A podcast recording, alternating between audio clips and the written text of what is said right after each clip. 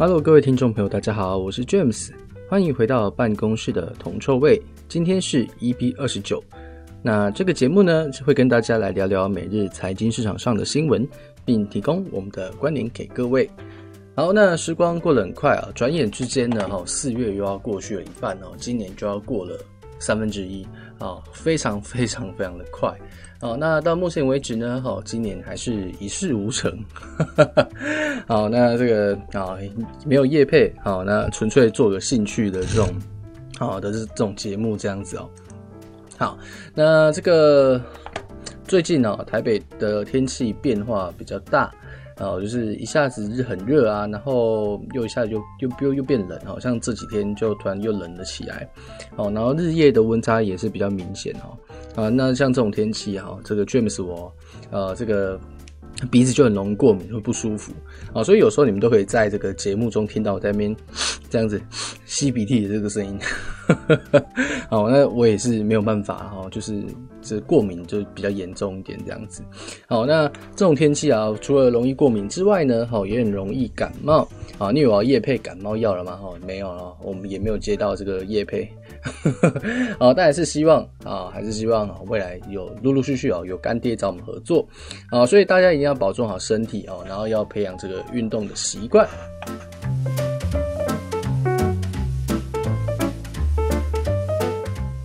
好，那昨天呢，哈，这个金融市场发生了什么事？好，那周二呢，啊，由于这个娇生的疫苗从在国内引起了大概六起的这个血栓的案例。好，那这个食品啊，食品药物管理局哈，就是大家常听到的 FDA 啊，然后跟这个疾病管制中心 CDC 啊，呼吁啊，这个美国的各州暂停娇生疫苗的接种。好，那这个消息一出来呢，哈，娇生的股价，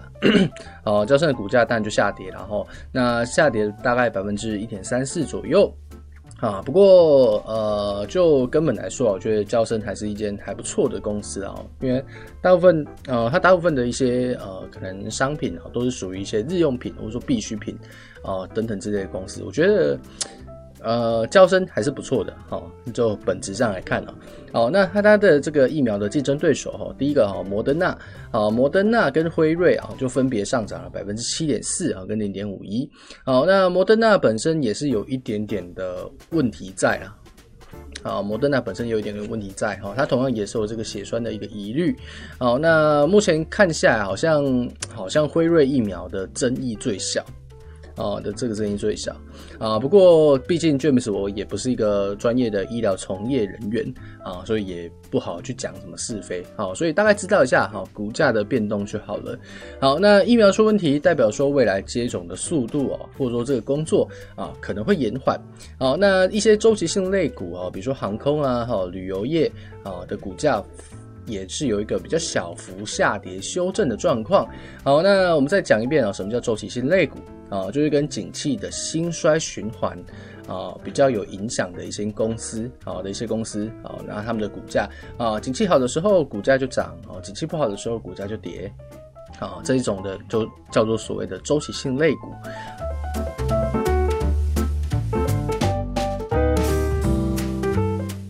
啊，不过虽然这样子讲哈，疫苗哈有这个比较负面的消息啊，但是对整体的这个大盘走势影响并不是特别的大哦。那昨天的这个四大指数还是维持一个涨跌互见的格局哈，有涨有跌。好，那道琼工业指数昨天下跌了六十八点一三点啊，跌幅百分之零点二。好，那收在三三八七七点二七。标普五百则是上涨了哈，上涨了一三点六零点，那涨幅接近百分之零点三三哈，收在四一四一点五九。纳斯达克哈上涨了一四五点一点，好，那涨幅百分之一点零五，收在一三九九六点一。费城半导体指数下跌五点六三，好，那跌幅百分之零点一七，收在三二五二点七，啊，所以说啊，昨天整整个股市啊，就是纳斯达克跟这个啊标普五百啊有出现上涨，啊，那道琼跟费半则是小幅的修正，好，那比较大型的科技股方面呢，哈，啊苹果昨天涨了百分之二，好，百分之二，好，那脸书跌了大概百分之零点五七，好，那 Google 涨了零点四四。啊，亚马逊涨了零点六一，好，那微软上涨了百分之一，好，那为什么好听一听感觉都介于啊，感觉大部分的这个啊，这这五间啊，比较大部分的一个涨幅，大家都介于啊，介于零点一或者说百分之一之间啊。那为什么只有苹果哦，独独上涨了百分之二点四三啊？那最主要还是在于说啊，苹果这个月啊，在在四月二十一号凌晨一点的时候啊，会举行一些新品的发布会啊。那他也暗示说啊，可能会有比较多项的一些新品啊。那比如说。啊，这个 Apple Pencil 啊，或者是说新的啊新的这个 Mac 之类的，好等等的，好那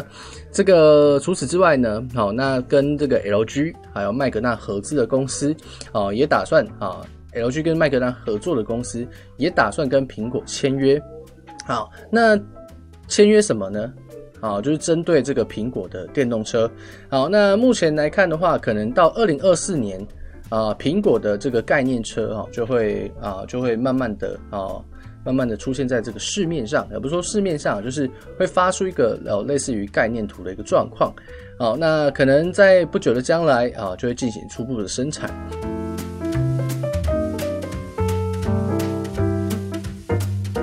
哦，那大家啊都知道说，最近电动车的这个题材蛮火热的。好，那苹果也是趁着这个题材呢，哦，然后导致它的整个股价哦。推动而上涨。好，那目前这个电动车的这个竞争者很多啦，哈。那举比比如中国的小鹏啊，然后蔚来啊，好，然后美国特斯拉啦，好，然后现在苹果也参战了。好，那最新的消息是宾士，好，也打算参战了。好，那我们在先前呢，针对于这个拜登的这个基建计划里头提到啊，比较大的领域会啊，会针对在啊，会针对在这个电动车的这个领域。好，针对在电动车领域，啊，那嗯，大家知道说，呃，这个电动车最近是一个比较火热的题材，哦，那其实就可以去关注一下哈，一些电动车的啊，电动车的类股，啊，比如说像台湾好了，台湾其实也有不少的，哦，也是有不少的电动车类股，哈，光是呃，特斯拉在台湾的供应链哦，可能就有将近二十九家，啊，可能就有将近二十九家的股票，啊，比如说什么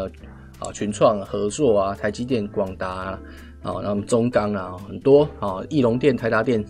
啊，杂七杂八的一堆，还算蛮多的。哦，那特斯拉在台湾的采购啦，我觉得也也算不少。哦，然后啊，像台湾的一些做电动车电池的啊公司也有。啊，所以说其实大家可以去关注一下，就是啊最近啊最近的这个怎么讲？啊，最近的火热题材是什么？然后从这个火热题材啊，去寻找你可能投资股市的标的啊，往往可以起到一个，啊，往往可以取到一个事半功倍的一个效果。好，那大家哦可以去啊留意或者说去关注一下啊。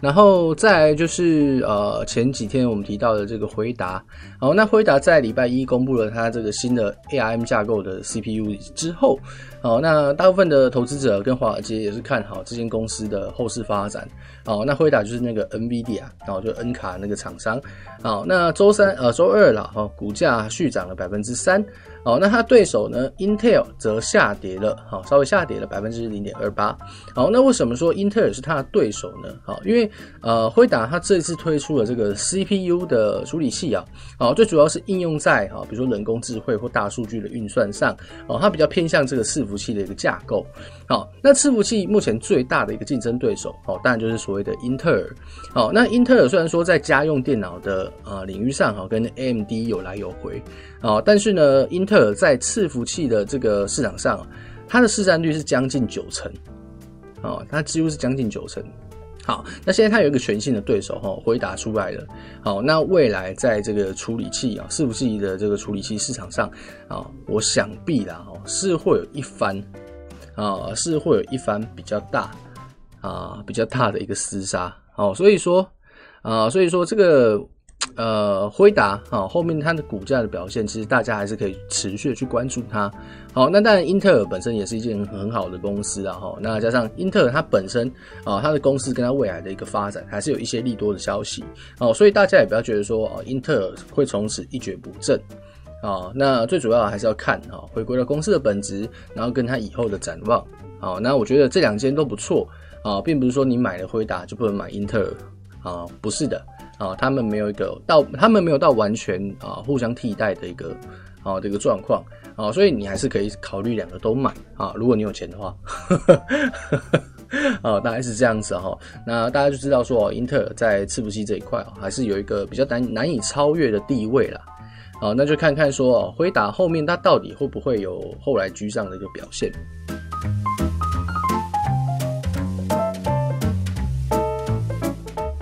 好，那接下来呢，我们就来聊聊说贵金属跟大宗商品啊。那昨天呢，美国三月的 CPI 表现的数据是比较强的。好，那三月的这个消费者物价，哦，连续四个月上涨哦，通胀率来到了两年半以来的这个。哦，通胀率来到两年半以来的这个最高水平哈。那大家不要觉得说通货膨胀是一件不好的现象。好，我们待会再讲完这个这一节，好，我们稍微来提一下什么叫通货膨胀。好，那再加上啊，最近的这个联准会的言论去显示啊，其实说啊，近期这个通胀有一个比较快速的上升。好，可是你说美联储它会不会赶快去做加息？哦，其实它不会，它不会改变它目前政策或者说施政的一个方针，还是持续，好，还是持续的去维持像这样子一个比较，呃，低利率、低利率的一个环境，好，所以现在高通胀加低利率，啊，两者都是支撑金价上涨的一个必要条件，好，那再加上啊，昨天这个每年。啊，昨天这个美国三十年期的公债啊，其实它标售状况还不错，需求也还算还算旺盛。好，那需求旺盛啊，对债券的需求旺盛会推高债券的价格。那债券的价格上涨之后，殖利率就会下跌。好，那殖利率又跟金价是反向变动啊，所以说昨天在殖利率承压啊下跌之下啊，所以金价出现一个比较理想或者说比较强势的一个反弹。哦，大致是这样子，这样子啊。好，那我们刚刚提到说，大家不要误解啊，对通货膨胀有什么误解？好，那大家听到通货膨胀，可能就觉得说，哎、这好像不是一个很好的现象哦。但其实哈，通货膨胀它的类型有非常多种。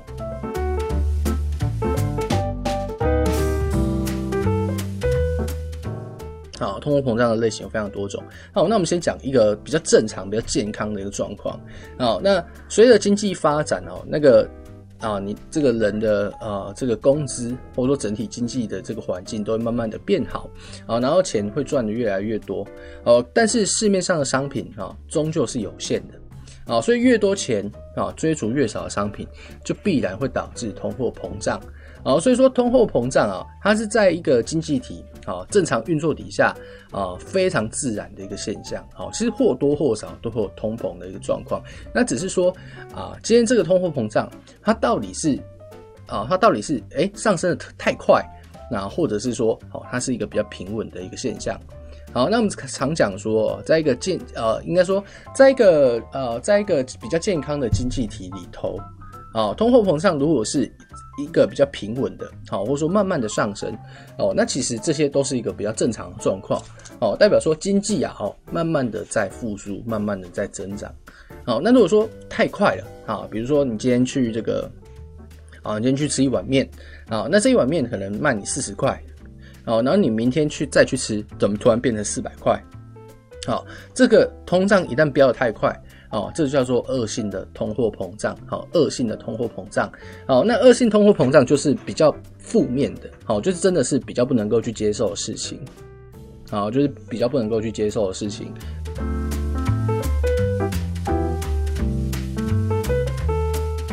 好，那有没有历史上有没有类似类似的案例？好，其实有。哦，就是一战过后的德国。好，一战过后的德国。好，因为他要赔偿大量的这个战争赔款。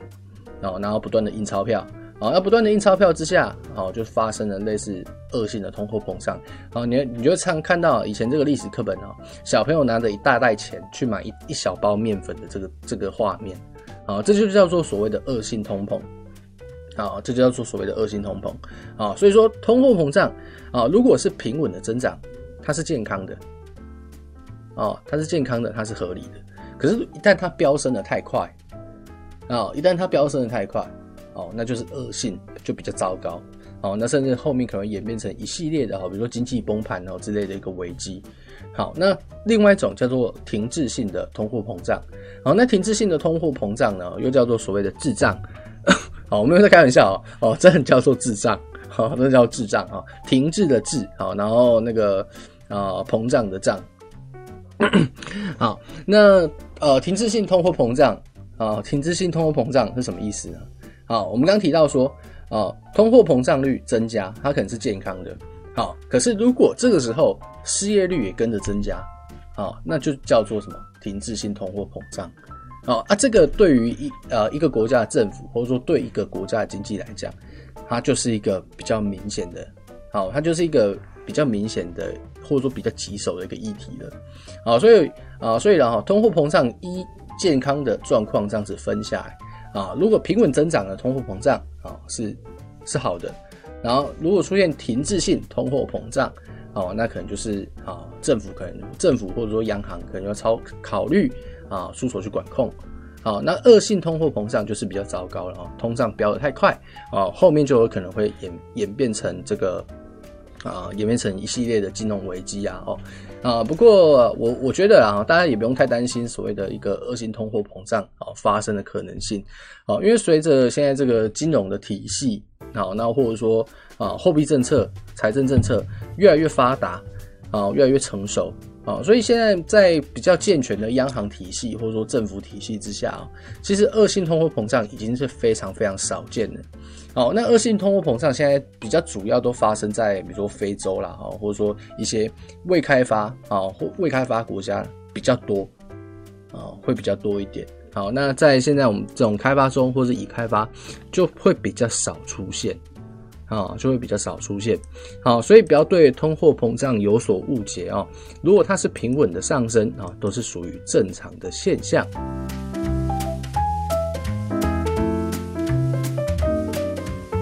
好，那接下来我们来聊聊啊，国际的原油走势。好，那昨天原油的走势呢，哈，是稍微哈有出现啊，有出现反弹的。好，那虽然说，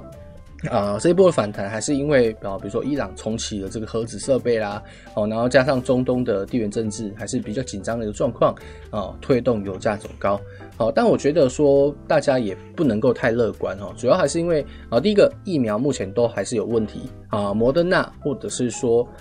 哦，摩登纳或者是我们刚刚所提到的交生都有出现一些状况，那这些东西都会对未来经济回升的速度去造成影响。啊，所以说需求面还没有到完全的偏多，完全的转多。啊，所以短中期之内大家还是要去注意啊，说油价这有没有这个回落或者说下跌的一个风险哦。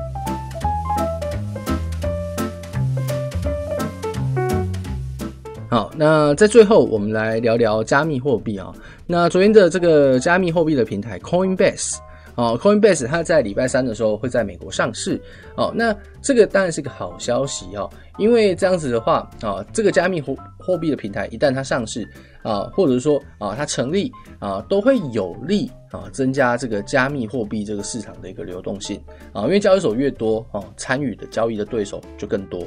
哦，买买家跟卖家就更多，好，那就更容易啊，更容易成交啦，好，或者说更容易进出场，好，那增加流动性啊，通常都是对于这个啊这个商品的价值是比较有利的，好，那推动啊，所以就推动了比特币啊，因为这个消息哈利多嘛哈，一度啊上涨到啊一颗六三七三二的这个盘中高点啊，刷新了这个历史记录。好，那我们刚刚讲到流动性，好，然后很多的同学啊可能会听一些电台或者说报章杂志上也会经常写到流动性这个议题。好，那具体而言，流动性到底是什么？好，流动性到底是什么？好，然后流动性的高低，好，对于这个呃商品走势的影响，哈，有没有什么？哦，有没有什么这个指示的一个效果？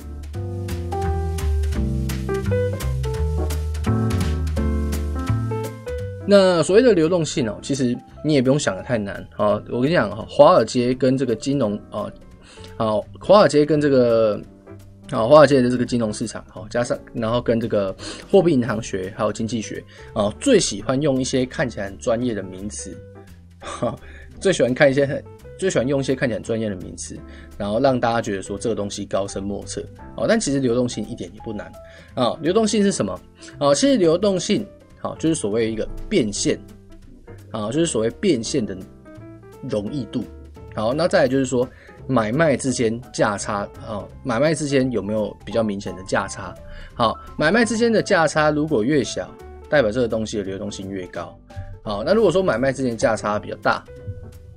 好，那代表说流动性就会比较差。好，所以简单来讲，就是要看说你需不需要去折价出售。啊，需要去需不需要去折价出售？好，那流动性最强的资产是什么？是现金。啊，因为现金稳定嘛，你不可能说你这张一千块，啊，你这张一千块付钱的时候，它实质上它价值只有九百块。啊，不可能，它一千，他说一千就是一千，它没有任何贬值的问题。哦，它没有任何贬值的问题，所以通常现金是流动性最高的，哦，流动性最高的一个商品，因为它在转让啊的过程中，不需要怎么样，不需要不需要折价，也不会溢价，它就是稳定的这个一千块的票面价值，哦，所以啊，这就是所谓一个变现的一个容易度，好，然后在这个变现的过程中，啊，在这个啊这个纸钞变现的这个过程中，啊。有没有所谓一个价值的一个升变？哦，如果没有哦，那流动性就会比较稳定。好，那股价，那我说股票也是会有分流动性的一个高低哦。好，流动性的高低啊，比如说你拿这个啊台积电，好，然后跟随便一只鸡蛋水饺股去比，好，哪一个流动性会比较高？肯定是台积电啊，因为。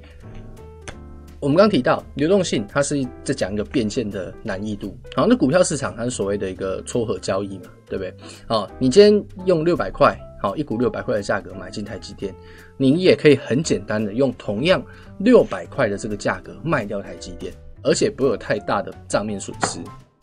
啊，不会有太大的一个账面损失啊，因为这只这这一只的大型股啊，可能每天都有许多的人啊去买卖啊去换手。所以它的流动性一定会比较高，好，那那一些名不名不见经传的鸡蛋水饺股，好，可能大家连这间公司到底是在冲三小的都不知道，啊，人家冲三小都不知道，啊，它到底是做什么的？哎，没有人晓得，好，那像这样的股票，啊，因为它买卖的对手很少，所以你想卖，好，或者说你想买，你不见得找得到你的对家，啊，比如说我想买，可是，啊，这只股票上没有人在卖啊。哦，那我就买不到嘛。啊，啊，就假设我手上有这只鸡蛋水饺股啊，我想卖，可是我找不到下面的买家。好，那变成说，如果我持有这个鸡蛋水饺股，我想要把它卖掉啊，我想要把它卖掉的话，我是不是哦，是不是要折价？啊，我是我是不是要需要折价？啊，假设我买一百块，好，我一百块我卖不掉啊，好，那我是不是要降价求售？好，我可能卖在八十，我可能卖在七十五，啊，买家才可能比较多。好，那这个就是一个流动性比较差的一个表现。好，那为什么这些东西啊？为什么这些东西啊？鸡蛋水饺股，好，它流动性会比较差。一来是市场上不知道它的这间公司大概创小啊，然后对它的兴趣啊可能就比较小啊，对它的兴趣就比较小这样子。好，所以说流动性越高，你在买卖的过程中越应该说越比较呃流动性越高，你在买卖的过程中好。价值的损失跟增减，好，就会相对的比较稳定。好，那如果说流动性越差，你在买卖中，好，可能啊这个折价或者说溢价的风险就会比较高，哦，就会比较高。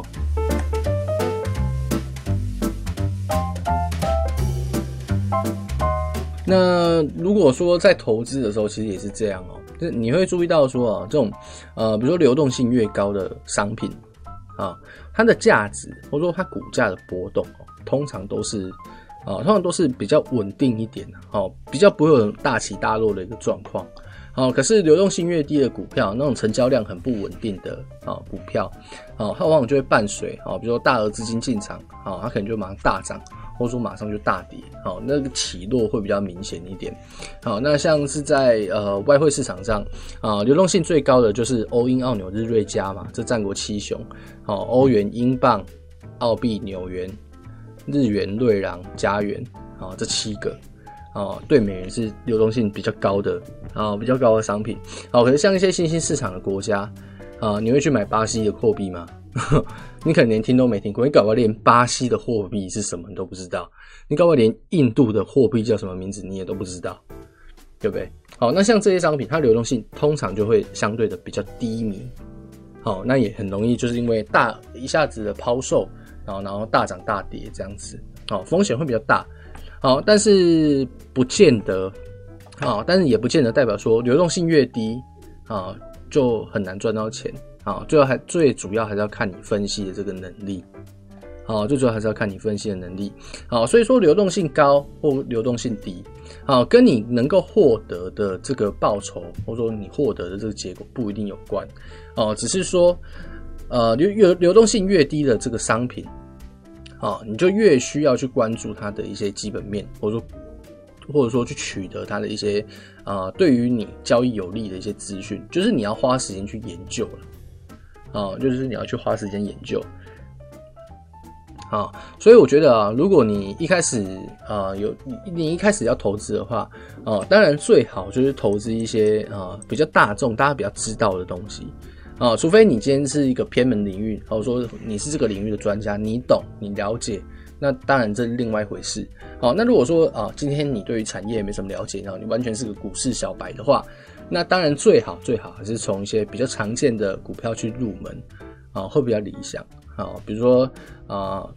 啊，什么叫做比较理想的标的啊？你一定听过的公司啊，可能就会是比较不错的一个标的啊。比如啊，Seven Eleven 大家都去过吧？啊，就统一超嘛，对不对？好，那你的电脑，你手上用电脑哪家哪一家的牌子啊？微星、华硕、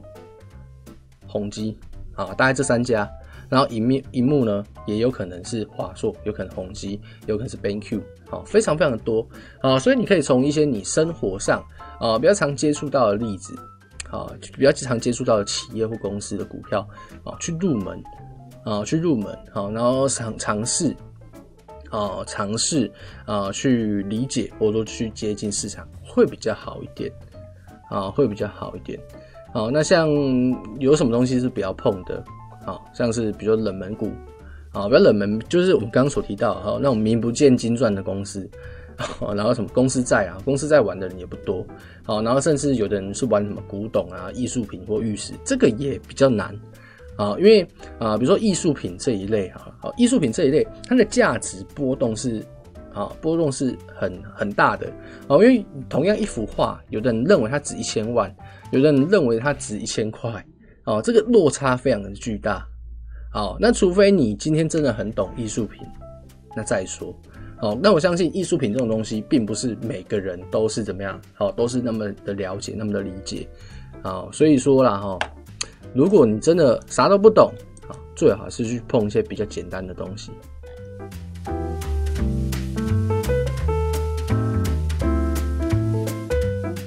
好，最好是碰比较简单的东西。啊，比如说 ETF 啊。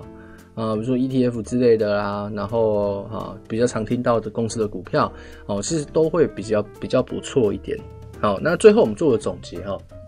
好，流动性高好的商品基本上波动比较稳定，然后啊，然后变现也比较容易。好，当然啊，相对它的报酬率也可能稍微低一点，因为它风险比较小。好，那比较低的流动性商品，比如说房地产、艺术品、哈、鸡蛋水饺股。啊，然后这些东西虽然说它风险较高，可是它也有可能，哦，它有可能取得让你取得一个比较超额的报酬，因为它的价值非常的浮动，哦，它的价值非常非常的浮动，啊，所以说啊，流动性高低不见得跟你的投资率啊，投资报酬率啊有绝对的一个关系，啊，反而流动性低，啊，反而流动性低，啊，很有可能会取得比较高的一个收益。啊，所以大家可以去啊理解一下。